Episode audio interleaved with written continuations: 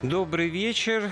Сегодня, накануне дня 9 мая, мы наши эфиры в рамках вопросов истории решили посвятить различным темам истории Великой Отечественной войны и темы такие, которые, в общем-то, как бы нетрудно было бы обнаружить, и они в каждом разговоре о войне так или иначе всплывают, но такого специального, детального, с э, рассмотрением каких-то неожиданно возникающих аспектов, мне кажется, очень редко, и мы сейчас попытаемся это тоже исправить заведя разговор о быте во время войны, о вот ближайших тыловых службах, о снабжении, о том, как организована была эта работа и насколько она действительно имела место, потому что, ну, чаще всего это все остается где-то за кадром, и вот так вот припоминая, в каких, может быть, фильмах всем известных это э, звучит, ну, специально посвященных тыловикам, именно фронтовикам-тыловикам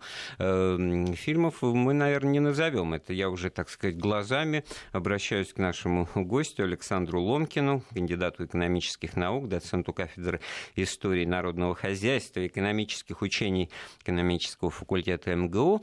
А проще сказать, очень большому и хорошему, на мой взгляд, эксперту по истории войны именно вот этой Чересчур, вот наверное. темы. Да. Ну, Здравствуйте. Александр Викторович человек скромный, естественно, но вот одно то, что он приносит каждый раз, несмотря на то, что у нас радио, такие интересные артефакты, гости в студию. Ну, пользуясь сетевизором, наверное, даже можно показать. Вот это вот и погоны, которые были тогда вот на самом деле вот образца э, войны, что, скажем, у медиков, мы сегодня, кстати, об этом говорили, у меди...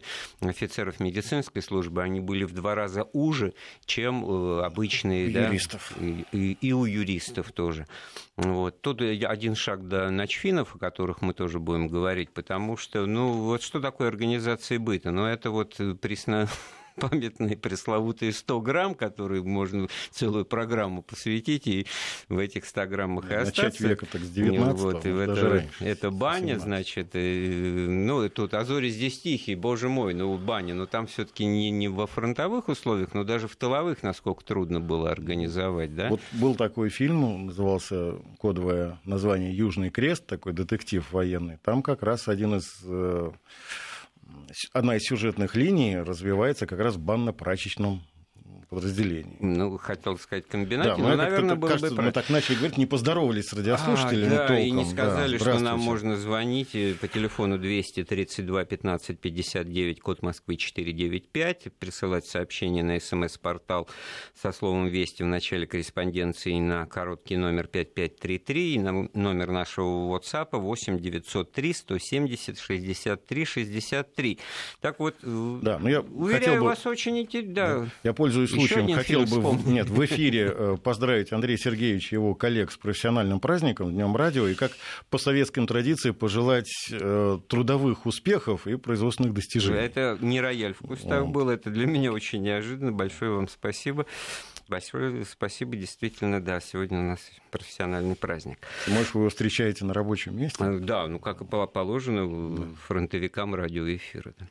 Так вот, э, значит, вот был такой удивительный, хороший фильм «Хроника пикирующего бомбардировщика». Да. Режиссер да, Наума там, Бирмана по сценарию да. Владимира Кунина. Там, э, в общем-то, у летчиков, конечно, жизнь была, на взгляд пехотинца, окопника, конечно, не жизнь, а малина. Я все время вспоминаю, Больше, как мой там, тесть да, там... Э, после войны со своим лучшим другом, ну, генерал-лейтенантом Кравцовым Юрием Федоровичем все время в праздничные дни 9 мая обязательно доходил разговор до того, да что вы, вот мы там в шей кормили в, в окопах, вот три простыни-то где, какой быт, понимаешь, где ну, в ночь застала, там и спишь. А у вас прилетел столовая, постелька, да. простынка. Да, тем более, помните, там по сюжету и фильма как раз у них туман, раз... там и песня да. начинается такая да. хорошая «Туман-туман», «Слепая пелена», да, они не летают и там занимаются кто чем там. Вот, отдыхают. а при этом проезжает в кадре Студебекер, на котором там не написано... там, там, там в кадре проезжает действительно, там э, везут ави... ави... авиабомбы да, везут, да, и с надписью на борту ну, «Бомбить, как майор Анпилов», а э, на заднем плане там проезжает, и потом в кадре крупно появляется там обычная полуторка на базе, видимо, ГАЗ-А, стоит лавка военторга. Вот, а заведует этого... ее там замечательный советский артист Константин Сорокин, да. дядя Саша такой там. После этого вы будете утверждать, что вы не эксперт по теме. Ну, Право смешно. Так вот, военторг, э, сугубо угу. какая-то коммерческая организация, после войны все были. Да. Вот как во время ну, войны? Давайте тогда что? начнем, так сказать, сначала в целом. Вот что бы я хотел сказать. Действительно, о служащих военного тыла. У нас есть такое расхожее э, определение разведчиков, бойцы невидимого фронта ну, действительно невидимые, это понятно. Но что касается фронтовой жизни, то здесь настоящими бойцами настоящего невидимого фронта как раз оказываются служащие тыловых подразделений. Они у нас действительно невидимые, э, они невидимы в том числе и работниками искусства. Они их не снимают кино, они их не пишут книг. Я знаю один роман, посвященный тыловикам, правда, уже послевоенным тыловикам. Морякам называется этот роман «Малиновый просвет», по цвету просвета погонов. Интендантской службы. Да, интендантской mm-hmm. службы. Ну, единственное, может быть, есть еще что-то, но, честно говоря, я просто мне не встречалось.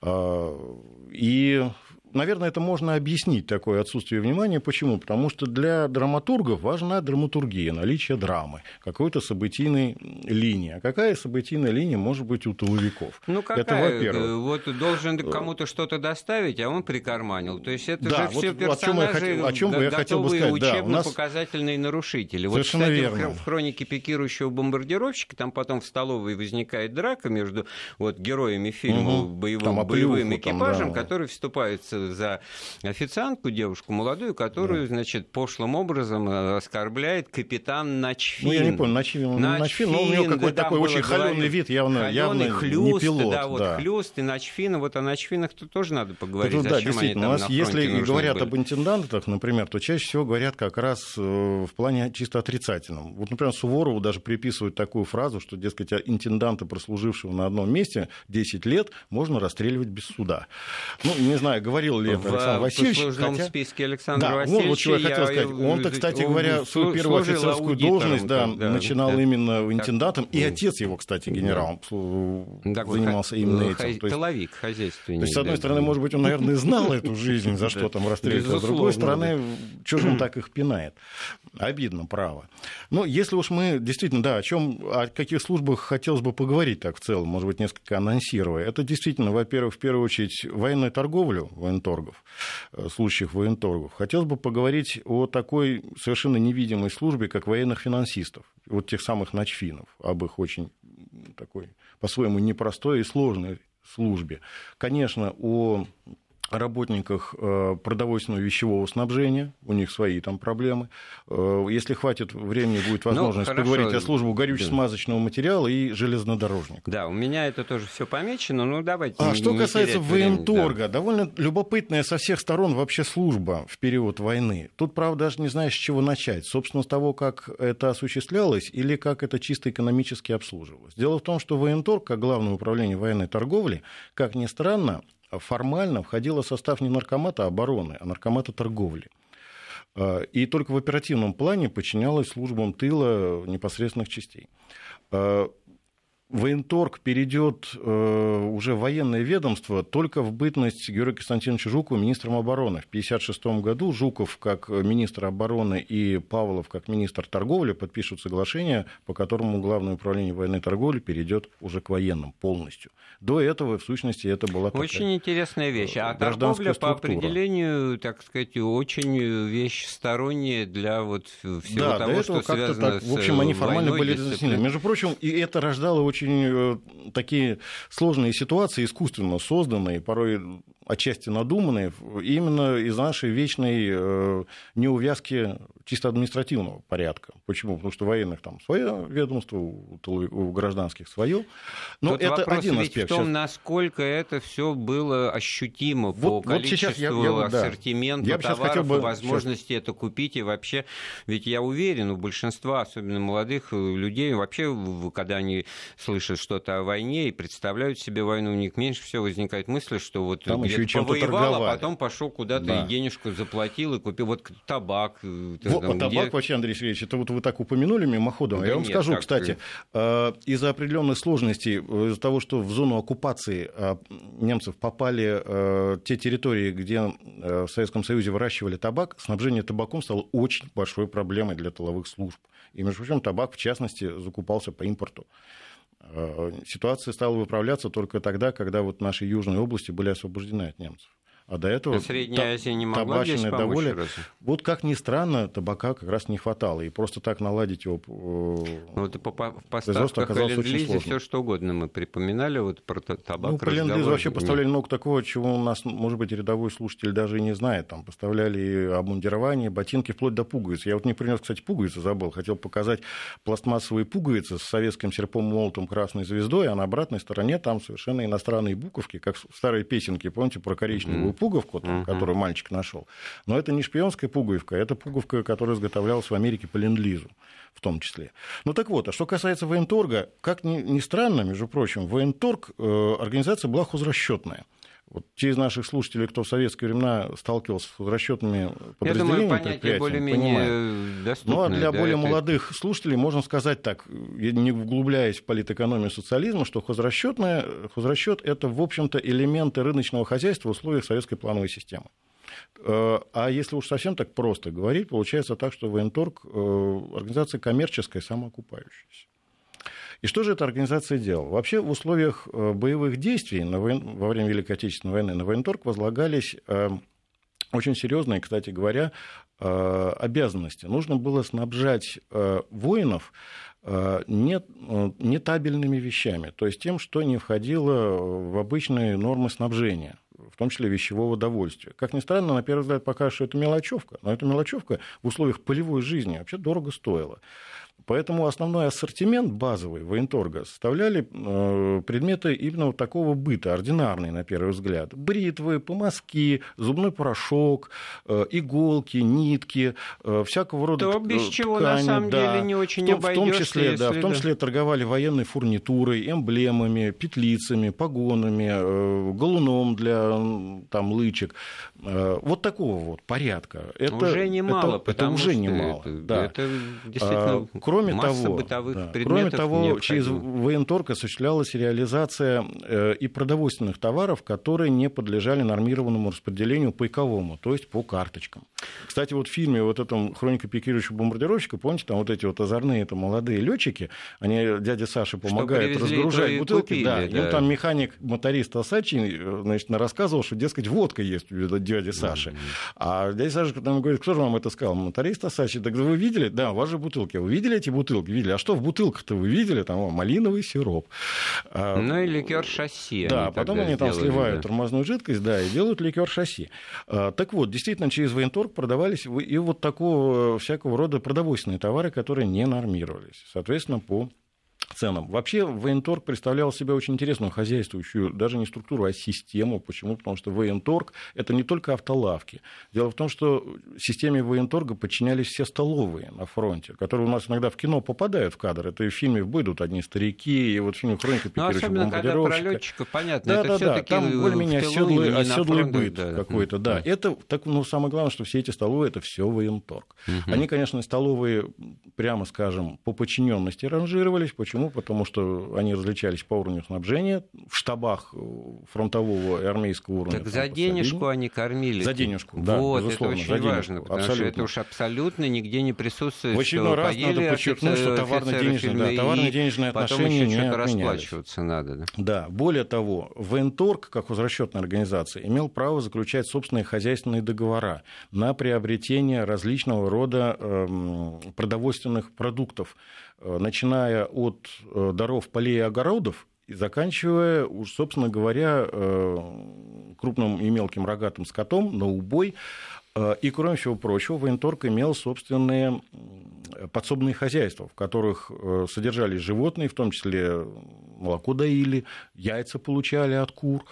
То есть, э, вот, То есть это такой приварок. какая-то две системы. С одной стороны, система снабжения, вот э, продовольственная служба, да. начпрод, начиная там это, с полка это и наверх. По, это вещи, всё... по продовольственному удовольствию. Это все, что называется... Это, сказать, табельное вот, снабжение. Война войной, а обед по расписанию. Кстати да. говоря, вот тоже красной нитью во всех Кстати воспоминаниях говоря, да. проходит, что вот сейчас тихо на фронте, новичку там, скажем, рассказывают, потому что у немцев обед обед, да. да, они по, по, по расписанию воюют. А у нас тоже не без обеда-то. Да, вспом, вспомните э, произведение Юрия Бондарева об артиллеристах и фильмах, там обычно такой старшина, э, капитан Армус появляется обычно под занавес. Его да, там все ждут, ждут, ждут, да, его все нет и нет, там потом происходит бой, и, наконец, появляется эта старшина, ходит там, всех ищет, а, в общем, кормить и поить-то в сущности уже некого, потому что все уже погибли. Что греха таить, действительно было, почему? Потому что при наступлении э, тылы не всегда поспевали, потому что очень загружены были дороги тыловые,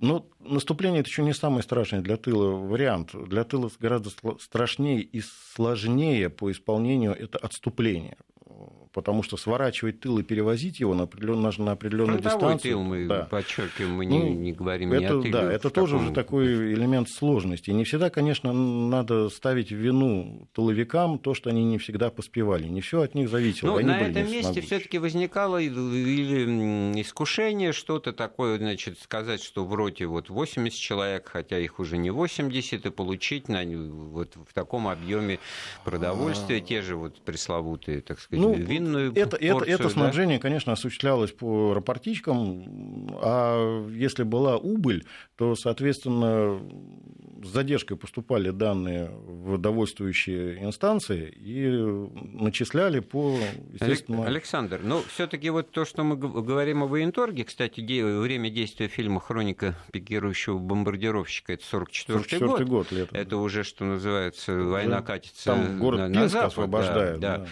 А вот когда эта вся система ну, появилась? Ну, наверное, она, появилась еще, она появилась еще до войны, она существовала, в общем, выполняла те же самые функции, mm. только выглядела несколько скромнее. Она была представлена чаще всего, поскольку войска были статичны э, и не передвигались, чаще всего они были, военторг э, представлялся в виде такого гарнизонного магазина. И э, если почитать там, книги о жизни и бытии армии довоенной или посмотреть фильмы, которые воспроизводят, то это, в общем, обычно такой гарнизонный магазин, который торгует всем. Ну, помните, в советские времена такие мелкие ну, магазинчики, да, где да, там... конечно, я там, помню, входишь, вы, тот там... воентор, который в центре Москвы. О, это, это вообще, ну, это просто вообще был шедевральный магазин, просто. Я говорю про маленькие магазинчики такие, где входишь, и там есть все. То есть вот так повел глазом, да, там начинает, сказать, вот, предметов быта, и, да, да, и, и заканчивая там детскими игрушками да. и прочим. Потому что все а это... вот все-таки э, в временах войны, когда эта система, как я понимаю, налаживалась и не без тоже проблем, вот что это были за проблемы с перебоями в поставках Э, на фронт снабжение вот буквально в масштабе фронтов юго-западного, а, да, вот это были две очень, да, были очень две до такие, Сталина дело дошло. Да, были это, две значит, такие очень неприятные крупные, истории, крупные да, нарушения с э, очень крупными нарушениями в снабжении в 42-43 году. В 42-м действительно это юго-западный фронт, когда стали поступать жалобы о том, что э, войскам не выдается горячая пища, что в рационе отсутствует мясо, рыба, а иногда даже и хлеб. А хлеб, если уж так сказать э, говорить прямо, то это, наверное, подтвердит любой интендант наш, у нас такая традиция. Если по калориям колораж не выбирается по каким-то продуктам, то эти продукты чаще всего заменяются хлебом, потому что это очень высококалорийное питание. Так вот, э, это действительно была история, она вызвала не просто резонанс, она вызвала очень жесткую реакцию центра. А в 1943 году была еще страшнее история на Калининском фронте, когда жалобы дошли до Сталина. Почему? Потому что там настолько безалаберно была организована система продовольственного снабжения, что войска местами просто голодали. И туда была направлена весьма представительная комиссия. Достаточно сказать, что ее возглавлял секретарь ЦК Щербаков. Это первый секретарь Московского горкома. А, ну, можете себе вообразить, что это такое. Это просто гроза из Поднебесья. И э, очень жесткая реакция была, и, мягко говоря, там много голов полетело в результате, но порядок был налажен. Это как и, раз на Ржевском и, направлении. Да, и более сам. подобные истории в ходе Великой Отечественной войны не повторялись. Более того, это э, по рассказам человека, который нельзя упомянуть, не упомянуть в сегодняшнем разговоре, это Э, начальник тыла Красной Армии, заместитель наркома обороны, генерал, сначала генерал-лейтенант, а впоследствии генерал армии Андрей Васильевич Хрулев. Вообще удивительный человек, просто о нем надо отдельно рассказывать. Человек, который, в общем, заслуживал ордена Победы по всем показателям. К сожалению, его не да, получил, а Сталин, очень жаль. Сталин-то так и сказал тогда, поднимая тост на банкете, да, да, да, что да, да, вот да. Это, если бы не товарищ Хрулев, то... Да, так вот, вот Хрулев, говорят, вспоминал, в частности, что вот после всех этих историй Сталин, обращаясь к тыловикам, Э, довольно э, в резких, э, что было не свойственно для него, в общем-то, э, словосочетаниях обрисовал те функции, которые они должны исполнять, и прямо назвал их диктаторами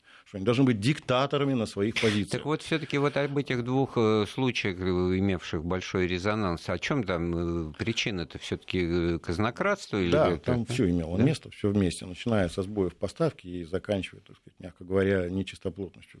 А куда же это могло вот в условиях Ой, войны? Давайте поговорим о чем-нибудь более Нет, ну тут просто ситуация одно дело, когда это в мирное время тут сказал, и понятно, куда это может уйти, и как это можно. А тут вот в условиях фронта это куда отправлено, это как реализовать? Зачем? Масса, Зачем масса, Все равно масса, можно, да? Масса вариантов. Это вот к тому, что я хотел просто вот... Э, Тем более, я просто, друг, прошу друг... прощения, да. я вам скажу, дело вот в чем. Дело в том, что, э, если я ошибусь, наверное, может, среди наших слушателей есть военные, меня поправят, но тыл-то вообще он там делится на части, на стратегический, войсковой, оперативный и войсковой тыл.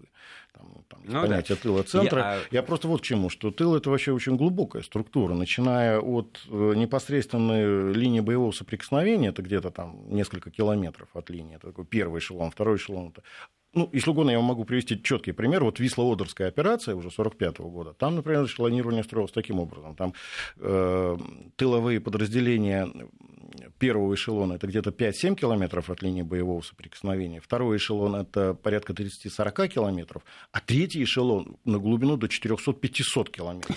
Вот, я, я уже просто бы... в чему говорю, когда мы говорим о том, что где-то там чего-то у тыловиков не так, тут надо вообще разносить, так сказать, делять у кого, собственно, не так. Потому что те, кто сидел где-то в глубоком тылу, жили одной жизнью, а те, кто там, может быть, что-то там крал... Ну, прикарманить э, ну, деньги как, это понятно. Просто кладешь в карман. денег, тут надо а вот с деньгами говорить. вот э, о ночфинах... Ну, и... если мы закончили и... о военторге, хотя ну, тут тоже можно кое-что сказать. Я бы вот, нет, я бы тут вот что сказал. Поскольку у нас программа называется «Былое и нравы», то есть быт, да, ну, ну, ну, я бы хотел вот о чем сказать. От, э, военторг придумал во время войны такую интересную вещь, как посылочная торговля были придуманы э, посылки, которые формировал сам военторг. В основном, конечно, было ориентировано на людей одиноких на фронте, кому из тыла нечего прислать.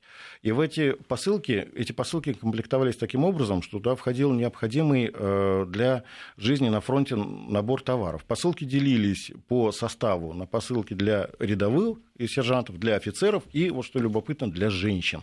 Это были ну, особо да, востребованы. Догадываемся, что там какие-то да, были и по количеству предметы... выкупленных посылок там счет шел на десятки тысяч.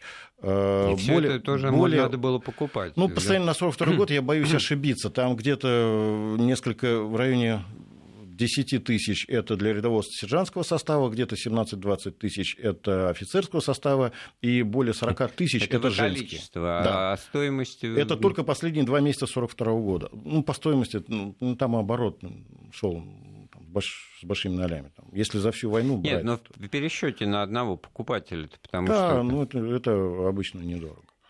Недорого, но вы тут как-то начали уклончиво отвечать, Нет, потому что вы... тут, сказать, вот капитану, вот к ночфинам, да, вот аттестат э, э, ну, денежный, ведь что осталось э, в основном в памяти благодаря Константину Симонову там особенно? Ты свой денежный аттестат Ну, мы об этом как-то семье, говорили в одной да, из наших программ. Да, да. То есть такое впечатление, что а, это нужно там, где денежный тяжело аттестат, и дорого в тылу. Вообще всё, аттестат, да. а на фронте да, аттестаты деньги? денежные и продовольственные себя очень хорошо показали, с одной стороны, как учетный и расчетный документ, с другой стороны, у них была обратная сторона, вот какая.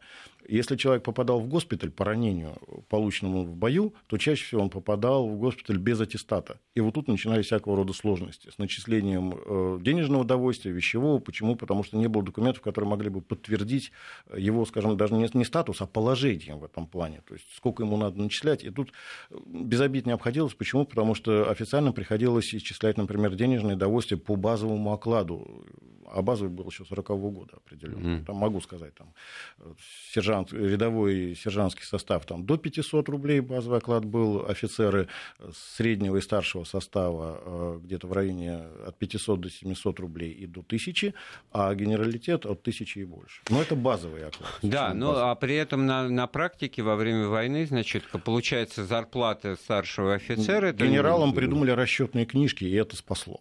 А почему спасло? Ну, потому что там включалось туда все и сразу.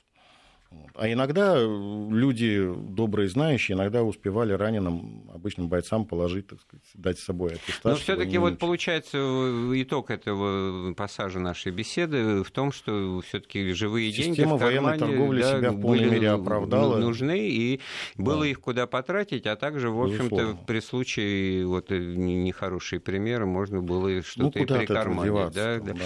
То есть нет, это к тому, что действительно какие-то рыночные, понятные нам теперь отношения во время войны присутствовали. Сделаем паузу в разговоре, послушаем новости. А я напоминаю, вы слушаете программу «Вопросы истории». У микрофона Андрей Светенко. Рядом со мной наш гость Александр Ломкин, кандидат экономических наук, эксперт по теме Э, военной истории. Эксперт, эксперт, вот, кстати говоря, тут из Петербурга, нет, из Осетии спрашивает меня Андрей, а сколько Александру лет? 47. 47. Ну, что? Не знаю, такой вопрос, очевидно, вот ваши исчерпывающие э, знания. Вот не просто дотошные, а вы, так сказать, настолько аргументированы. Спасибо. И, ну, и вот, а тут, ну, может мы быть, э, о вот деньгах? вопрос, э, может быть, на засыпку. Скажите, а в процентном отношении сколько было тыловиков и боевых офицеров? Да? Ой, вы знаете, я вот честно вам скажу, я с, а, а, отговорюсь незнанием. У меня даже, честно говоря, никогда не возникало таких вопросов, как-то это соотнести. Э, ну, соответствующее. Я вот как бы этой Согласно темой занимаюсь. Расписанию. Да, штатное расписание. А, а я в армии служил в штабе, ну и не буду это скрывать, на самой важной должности писаря. Ну, вот, пол полкового, причем в строевой почерк, части, наверное. да, хороший. Нет, что, я на машинке печатную а. умел печатать, а в начале 70-х это не всем было дано. А я был из интеллигентной семьи, где печатная машинка, я по ней читать и писать учился. Ну ладно. Это я к тому говорю, что вот, на мой взгляд, э, эти структуры штатные, расписание военного времени и вот той армии уже поздней, они сопоставимы. На самом деле там приращения ну, никакого не, не было. Никакие были, Из, такие оставались. Не было. Единственное, что в мирное время, да, действительно, тыловые службы, как бы, так сказать, чаще упоминаются, о чем мы уже с вами говорили, а вот военные, они уходят на второй план. И такое впечатление, что вот, скажем, вот танки вот в кино едут, стреляют, да, это... самолеты летают, Все а как они полетели, да, как их заправили, где Воен... это, да, откуда военные... взялись эти бензин. В, в армии говорят, что о связи вспоминают да. тогда, когда ее нет, да. а вот о тыловиках, по не вспоминают вообще никогда. А ведь это вот... тема ГСМ. Да. Ну, вот раз, войны, я, раз да. мы начали о деньгах, может быть, несколько слов о военных финансистах скажем. А, ну давайте. Так, а, это да. вообще такая тоже забытая, малоизвестная специальность. Вот до недавнего времени, до 2010 года существовало такое почтенное учебное заведение, как Ярославское училище, там готовили как раз военных финансистов, но по реформам известного нашего министра училище прекратило свое существование, к сожалению. Так вот, кстати, оно э, имени Хрулева. Да, да, да, оно, кстати, да. было имени Хрулева, mm-hmm. совершенно верно. Так вот, э, у военных финансистов своя жизнь была. Почему? Потому что на их плечах лежала военно-финансовая э, сторона обеспечения вообще жизни и быта армии на всех уровнях. Для этого были созданы полевые отделы, полевые отделения, полевые конторы Госбанка, и официально по э, подчиненности, они э, входили в состав именно структур Госбанка, а в оперативном плане подчинялись, соответственно, командованию. Тоже такое некое раздвоение получалось. Но э, военные финансисты занимались не только в общем, бухгалтерией. На их плечах лежало начисление как раз денежного удовольствия. А в условиях войны это было очень непросто. Почему? Потому что состав был вариабелен, э, части несли потери, к частям прикомандировывались и откомандировывались люди. Это требовало очень большого внимания. Хотя, если уж, так сказать, говорить всю правду, здесь тоже не ошибало, не обходилось без ошибок, а может быть и некоторые такой злонамеренности, но с ней очень серьезно боролись, потому что регулярно насылались инспекции и ревизии, которые проверяли как раз весь документооборот. Что любопытно, э, во время войны, как ни странно, э, военные финансисты освоили довольно любопытную, для нас сейчас как будто бы очень обыденную вещь – безналичный расчет – Для нас, у которых сейчас это нормально, ну, потому что почти у каждого да, есть да. карточка. По Но в те времена ведь не было ни компьютеров, ни, ни этих магнитных карточек. И все эти функции выполняли военные финансисты. Причем э, они открывали счета расчетные для военнослужащих в частях. В сущности, выполняли обязанности Гострудсберкас, но на фронте. При этом, опять же, хочу обратить внимание на, на то, что, насколько это было сложно. Потому что пока части стоят на одном месте, э, в, в, до войны, там, ну, да. Человек Нет, из любого гарнизона... именно война, да, человек из, из гарнизона да, мог выйти в город да. и э, зайти в любое отделение Гострудсберкаса. А на войне никаких Гострудсберкас нет. Эти функции выполняли как раз военные финансисты. И настолько это было масштабно, что, например, целые фронты переходили на безналичный вот такой вот расчет. А вот в чем он заключался? В тот же военторг, о котором начисление, вы поговорили, начисление, можно в первую очередь, прийти? Э, э, жалование, перечисление определенных сумм по аттестатам э, в тыл, э, членам семей, в первую очередь, там, знакомым и прочим. Весьма важным аспектом было начисление пенсий. Почему? Потому что по соотношению с 40-м годом предвоенным, да, объем, значит, количество пенсионеров военных выросло к 1943 году в 8 раз, а объем начисляемых пенсий, боюсь ошибиться, по-моему, в 86 раз объем вырос. Вот представляете, что это такое? Но это все тоже лежало на военных финансистах, э, которые все это должны были, соответственно, вести. Если уж речь шла о выплате наличным, тут тоже большая ответственность. Почему? Потому что начфины должны были ездить лично в довольствующие структуры более высокие, получать там им выплачивались, выдавались на руки наличные деньги, которые они там запирали в специальные ящики. Ну, это такая традиция еще с Александр, ну вот другая, но связанная с деньгами тема, это вот тоже о ней другими, так сказать, разговорами часто обращаются. Вот э, оружие, техника, танки, самолеты, построенные на пожертвования, а, на деньги, и очень ну, скажем, тема. деятели искусства, вот да, медиков, да, да, да, о чем мы говорили сегодня днем. И вот в этом смысле это я вот э, грешный-то думал, что ну, это было не, некая, так сказать, условность вот такое, значит, ну, деньги в одном месте принимали, а в, ну, а в другом, значит, как бы зачисляли в бюджет, а танк-то делал со своим чередом на соответствующем это, да, это заводе. Ну, что у нас во времена Сталина? Завод ждал, когда ему денег пришлют, чтобы ждал. танк сделать, да? Ждал. А, знаете, Андрей а, Сергеевич, эта тема, ждал, это, да? Да, эта тема очень большая, им тут э, бегло, тут очень трудно об этом сказать. Дело вот в чем. Дело в том, что действительно у нас, э, особенно у молодого поколения, это мне как преподавателю знакомо, представление о советской социалистической системе, в том числе о сталинской экономике, а сейчас это не жупел, а уже такой термин, который применяется, э, приблизительно такое, что была какая-то гигантская бочка с деньгами, из которой черпали, ну, кто чем, кто-то ложкой, кто-то половником, кто-то ведром, а кто-то там ковшом эскаватора. На самом деле все не совсем так. Дело вот в чем. Если говорить, собственно, о производстве и взаиморасчетах между э, предприятием и государством при производстве военной техники в Великой Отечественную войну, то дело вот в чем. Э, там оплата происходила по хоздоговорам который заключал наркомат обороны с конкретным предприятием. И это не просто так э, писулька. Дело в том, что э, по этому договору происходила оплата. Более того, на каждом предприятии был военпред. Они и сейчас есть, этот институт военпредов, с очень широкими полномочиями. Более того... Ну, или как госприемка, это военная приемка. Да, да качество. Более, так, более да. того, э, после того, как наркомат обороны оплачивал в сущности, закупал продукцию, он переводил, соответственно, деньги, он получал по договорам определенные права, в том числе права требовать определенного качества даже постфактум.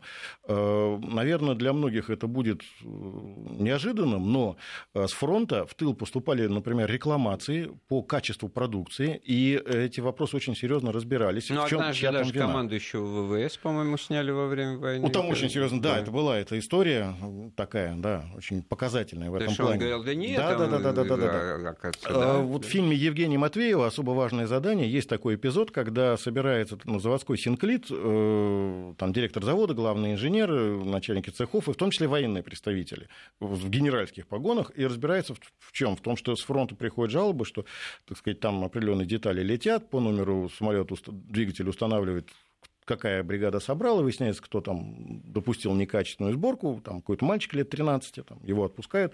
Но дело в чем, это действительно показательно, но это не все. Дело в том, что вот такие взаимоотношения цена-качество э, приводили э, к тому, что эм, конфликты выходили на уровень судебного разбирательства. И арбитражный суд государственный разбирал... примета современного да, разбирал претензии сторон, то есть наркомата обороны и, соответственно, э, предприятия или наркомата исполняющего, там наркомат вооружения, наркомат авиационной промышленности и так далее. И это было с 1941 года и далее, и все зависело от конкретной ситуации. Э, арбитражные суды могли принять к исполнению, а могли и отклонить требования. Ну, вот, а возвращаясь к началу вопроса, а, то есть, да, получается, тогда вот, эти пожертвования, ну, началось, они поступали да, на счета наркомата всё... обороны, наверное, а они, да, ну, формально, сказать, скажем так, началось, началось буквально с первых дней Великой Отечественной войны. Уже, если не ошибаюсь, 29 июня, то есть к исходу первой недели, в газете «Правда» была опубликована подборка э, писем э, граждан, которые просили организовать фонд обороны, в котором можно было бы жертвовать, потому что первые деньги вносились еще до этого. А, и действительно, это вообще очень большая и очень трогательная история того, как люди жертвовали деньги. Там одной цифирью не обойдешься. Почему? Потому что это мало что говорит. Там речь идет о миллиардах рублей, о тоннах золота, десятках, если не сотнях тонн золота, о десятках тонн платины, серебра и так далее. Ну, главное, а что касается что покупки, действительно... дело в общем. Дело в том, что вся сталинская экономика строилась, зиждилась на понятии себестоимости товара. И себестоимость продукции, в том числе военной, была исчислена, и она сказать, не скрывалась, по большому счету. Она уменьшалась. Ну, по состоянию на 41 год, если мне память не будет изменять, я вам скажу. Значит, э, э, бомбардировщик Ил-4 ДБ-3Ф стоил э, где-то около 400 тысяч рублей себестоимость. Э, транспортный самолет э, Ли-2, э, он же там ПС-84 был там и прочее, стоил где-то порядка 800 тысяч, потом снижалось. Танк КВ, КВ-1, КВ-2 стоил где-то около 400 тысяч, там 300, 300 с чем-то. Танк Т-34 с пушкой 76 миллиметрового калибра от 329 даже с понижением, там до 100 с чем-то тысяч. Танк Т-34 с пушкой 85 1944 года, где-то 132 тысячи. Сейчас, секундочку, пока не забыл. А, пистолет-пулемет ППШ-41 э, цена 41 года 400 рублей, к концу войны э, чуть больше 100 рублей. Винтовка э, Мосина стоила где-то в районе 100 рублей. Вот. А и была началось... такая схема вот в отношении ну, вот того, что мы уже обсуждаем как бы ближе к тылу, к быту, кусок мыла, это что ж тогда наркомат обороны где-то закупал? Да, да. Ну, не через военторг, а вот э, Дело в том, что смотря там, смотря какое мыло, потому что мыло тоже разное, кстати говоря, Нет, ну, были. Ну, главное, там мыло, мыло входило всё... в табельное и пайковое снабжение. Ну, такая танк-то он тоже, в общем-то, не в а магазине а танк, не танк продается. Нет. Да? Это его э, себестоимость, которая просто в бумагах помечена. Ну, вносилась, вносилась сумма, ну, да, и можно было и спросить. Да, и можно было и спросить, соответственно, вот знаменитый крестьянин Ставропольской Э, Саратовской области Ферапонт Головатый, кстати, очень интересный человек, кавалер трех Георгиевских крестов в Первую мировую войну, он внес сумму и сам лично попросил потратить эти деньги на закупку самолета. И там директор завода обратился к Сталину и получил санкцию. И Но потом когда это, это все-таки вот э, санкция, это немножко исключительный случай. Нет, это Но... стало уже порядком вещей. Да, спорим после выпуска да. новостей. Я напоминаю, у нас в гостях Александр Аломкин, доцент МГУ. Мы говорим о бытии, о снабжении армии во время войны, об этом аспекте вот тыловом, о тыловиках, как фронтовых тыловиках не о тыле, а именно о тех людях, которые обеспечивали боевые действия. И вот такая тема, мы ее обозначили, но не раскрыли. ГСМ, да, вот заправить да, самолет, ну... заправить э, танк. Вот в фильмах о войне это фактически тема отсутствует как таковая. В фильме «В бой идут одни все... старики» есть секундный эпизод, когда этот пистолет заправщика вставляется вот в крыло истребителя. Вот, вот наверное, и все. Вообще, это действительно очень большая интересная тема. Может быть, конечно, из-за недостатка времени обозначим пунктиром службу горюче-смазочных материалов или управление снабжения горючим, так это, собственно говоря, называлось. Э, из-за недостатка времени, может быть, отметим вот что. Э, эта служба, тоже невидимая, имеет очень серьезные заслуги. Приведу, пожалуй, несколько примеров. Ну, например, э, про дорогу жизни в Ленинграде все слышали о том, что по льду Ладожского озера была проложена дорога, там маршруты менялись, но мало кто слышал о том, что, то есть по, по льду озера, мало кто слышал о том, что по дну Ладожского озера был проложен нефтепровод, нефтепровод. Угу.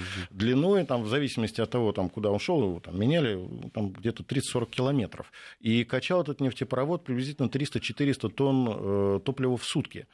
Э, дело в том, что первые полевые магистральные трубопроводы в Красной Армии начали появляться еще в начале 30-х годов. Может, они еще были несовершенны, но это была уже такая передовая техника для того времени. Э, и уже в ходе Великой Отечественной войны такие полевые магистральные трубопроводы перебрасывались через многие реки. Там, где невозможно было наладить поверхностное поверхностную переправку горючего. Почему? Потому что немецкая авиация тоже не дремала, в общем-то. А прокладка трубовых, э, полевых трубопроводов очень серьезно спасала. Что ну, касается а в заправки... Это бензозаправщики Ну, бензозаправщики, да? да, тут тоже очень интересно. Почему? Потому что из-за разнообразия техники возникали сложности, во-первых, с типами горючего. Там вообще очень интересно, кстати говоря. Знаете, был такой базовый бензин B70, э, то есть 70-октановое число, да, вот он считался базовым. А вот, например, э, бензин с октановым числом 74 э, единицы уже считался высокооктановым. Вот для нас сейчас это да. удивительно. Почему? Потому что даже Волга ГАЗ-24 ходил на 76-м бензине. Кто его у нас его сейчас назовет высокооктановым? Угу. Но Проблемы возникали с тем, что э, промышленность наша нефтяная, нефтехимия несколько отставала от запросов техники, и когда, например, авиация перешла на высокооктановый бензин B78, возникли очень серьезные сложности, необходимо был бензин, а его не хватало. Но наш народ мастеровитый, народные очумельцы, там разгоняли октановое число, э, используя этот базовый бензин B70, дополняя, э, добавляя различного рода добавки, в том числе очень дефицитный бензин B100, э, который был чрезвычайно дефицитным. Большие проблемы, кстати говоря, были с э, самолетами американского производства. Они все ходили на высокооктановом бензине. Но там бензин уже часто завозился, в том числе. Ну, то есть вот в этой службе действительно а, много людей Там очень служило. много, очень большая, mm. очень интересная служба, очень большая о том, э, вообще изучать, как обеспечивались горючим фронтовые операции. Особенно сложно, например, была операция в Манчжурии. Это уже война с Японией Японии. Почему? Потому что там огромные пространства и отсутствие всякой инфраструктуры. А снабжать нужно было горючим Хотя вот я вот э, вспоминали с Александром перед началом эфира, вот э, такой вот персонаж и художественный, как зам по тылу, да, как, да э, из это... «Живых и мертвых», которого Живых и мертвых, Иванов, Ефремов там, играет. На котором, да, моей вся Россия держится. Россия держится. Кто? Пом... Зам по тылу, 17-й да? танковой бригады. Вот. Там. А потом начальник батальона разведки. Да, это, кстати, показательная биография фотографии был генерал Федюнинский, который на Холхенголе был пом по тылу, но за убылью командного состава он возгла... принял на себя командование, показал себя очень хорошо. По-моему, да, да, Жуков его, так сказать, Да, и уже стал ценил, строевым да. командиром, и дослужился до генерала армии, армии был, да, Федюнинский, mm. начав, войны, начав именно, так сказать, должности Александр, помощника а по тылу. вот как бы, ну, может быть, тут вот тоже еще вот близко рядом вот эти трофейные Трофейчик, команды. Вот, да, да. Вот. Трофейчик у нас в искусстве были отмечены в замечательном фильме э, «На войне, как на войне» по повести Виктора Курочкина. Ну, там, не помните, очень лицеприятно. Да, там эпизод такой, когда самоходчики приезжают, нужно там на ночь расквартироваться в хате с вишенником, а вдруг выясняется, что хата занята, и часовой говорит, он старший лейтенант Селиванов тут ночует, там, говорит, а вы кто такие? Там, говорит, да, мы трофейщики, мы всякое барахло собираем. И там он говорит, ну что же вы трофейщики против нас самоходчиков? Там, ну, помните, там подгоняют да, да, эту да, сусто. Да. Так что вот они могли там собирать? Трофейная служба Украине, была да. организована не сразу с началом войны, просто возникла очень серьезная э, проблема. Э, особенно она стала острой после э, наступления под Москвой. Во-первых, для начала надо было прибраться на полях сражений, попросту говоря. Нужно да, было убрать военный мусор. Да? Нет, похоронная команда совсем другое. Но там нужно было убрать военный мусор, во-первых. Mm. Во-вторых, трофейщики собирали оружие, боеприпасы. У них были даже водолазные части, которые занимались подъемом техники, ну, застрявшие в болотах, в реках ну, там, и да. прочее. Кроме всего прочего, да, они собирали вторчермет, издавали его. Помните, у Катаева в «Сын полка», когда э, Ваню Солнцева сержант Беденко везет в тыл ночью, они там останавливают попутку, садятся в кузов, а кузов, в кузове перекатываются стрелянные гильзы. Э, стрелянные гильзы из-за того, что латунь дорогостоящая, собирались, в том числе не только наши, и в том числе тоже и Как бы в рамках расчетных это, отношений, да, да, это, это... Э, сдавалось как утиль во вторчермет. И, кстати, между прочим, даже были плановые показатели которые, между прочим, превышались всегда. То есть работали весьма качественно. Ну, кроме всего прочего, конечно, трофейщики собирали трофейную технику. Более того, когда фронт покатился на запад, трофейщики начали заним... собирать не только технику, но и всякого рода ресурсы, в том числе промышленные. Они учитывали э, брошенные немцами где-то демонтированную нашу технику, наше оборудование, целые заводы, э, в том числе и произведение культуры. Это ну, все шедевры входило, мировой да, живописи. Да, да, это все входило... Э, Но это уже тогда уже это было, серьезно, это уже... Это была работа именно трофей, трофейных служб, тоже такие совершенно не яркие, не, не броская служба и совершенно забытая, к сожалению, может быть, даже незаслуженно забытая. Ну что, все таки вот в оставшиеся несколько минут эфира про 100 грамм скажем, тем более, что... Знаете, про 100 грамм надо отдельную программу вести. Это очень большая интересная история, потому что и на русском флоте, и в армии э, еще в 19 веке, в 18 ну, Хотя бы вот такую вот вещь, особенно молодым, напомнить, что это не был какой-то ресторанный ритуал выдачи, так сказать. Ритуал, Или вот ритуал, ритуал, был, ритуал до революции был на русском флоте. По рюмочке, да? Нет, на русском флоте вот это был ритуал, когда баталеры выносили яндову, и стояли баталеры, учитывали. А помните, самый известный баталер в нашем искусстве это Алексей Силович Новиков Прибой, советский писатель, который был как раз унтер-офицером русского флота. И они там ставили, учитывали, э, супротив фамилии, отмечали, чтобы по второму разу не подходили, и матрос должен был снять бескозырку, осенить себя крестным знамением и выпить стопочку за во здравие государя-императора. Так что традиции тут богатые такие. А во время, например, заграничного похода э, против Наполеона очень большие проблемы были у наших Но интендантов это с выдачей этого всего. Ну, просто, по-моему, это, гораздо интереснее. А так вообще фронтовые 100 грамм, они были именно фронтовыми, то есть на линии боевого соприкосновения.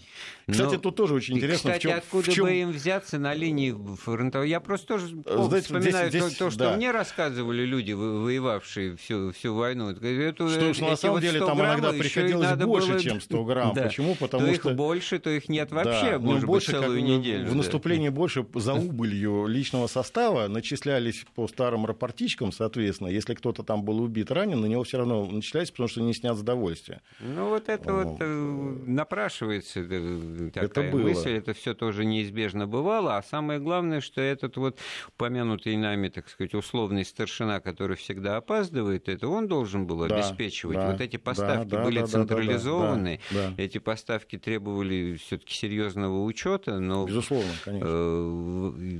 Что, Вообще, в общем-то, вот, не отменял... Кстати, военные ревизоры в этом плане тоже да. очень серьезно работали. Вот. Это были очень строгие люди. Потому что э, как, контроль за контролерами очень... понятно, да. кто осуществляет, а сами-то контролеры для начала... Ну, кто будет были... сторожить самих сторожей, да, ну, это дерьмо еще с античности это, это как раз э, бойцы невидимого фронта, мы о них э, много знаем, так сказать, и это персонажи, так сказать, да. художественные главные. А вот те, кто, вот, как вы говорите, ревизор, контролер, аудитор, эти все службы, которые вот в привычное мирное время тоже присутствуют, они в, в тыловых службах на фронте были. были Более и... того, вот мы не поговорили о демобилизации наших воинов. Так вот, между прочим, при демобилизации выплачивались деньги, денежное содержание, там выдавалось обмундирование, два комплекта, бесплатно. Э, кстати, всем выплачивались премиальные, э, в зависимости от звания и должности. И более того, эм, кстати, в тылу, между прочим, это тоже очень любопытно, за неиспользованные отпуска рассчиталось государство. Почему? Потому что деньги за неиспользованные во время Великой Отечественной войны отпуска начислялись на специальные счета, и они никуда не делись, их потом выплатили людям. То есть тут тоже все было по-честному. А военным демобилизованным выплачивались премиальные, подъемные суммы выплачивались. Это тоже было все на военных финансистах. И, кстати говоря, э, вышел даже приказ, потому что части расформировались, иногда там возникала кутерьма с документами. Так вот, вышел приказ, что э, до проведения ревизии финансовой часть не может быть расформирована. То есть сначала проводилась финансовая ревизия, ревизия проверка состояния э, хозяйственной стороны дела, а уже только потом, по итогам, расформировалась часть. Это, кстати говоря, по-моему, свидетельствует о том, насколько важно и серьезно относились к работе военных финансистов в том числе что это были хранители государственной казны, как они себя называют, в полной мере. Да, но не говоря о том, что оперативный фронтовой тыл, эти люди, в общем-то, нередко принимали участие в боевых действиях. Это, и конечно, вполне да. на несколько, несколько, несколько человек... Себя... Ой, я не рассказал, да. знаете, о чем? Ой, жаль, времени нет, да? А герой, о, о поваре, герой Советского Союза, который с одним топором в руках захватил в плен целый немецкий танк. Вот. Вот. Тоже тыловик, герой Советского Союза, простой рядовой повар.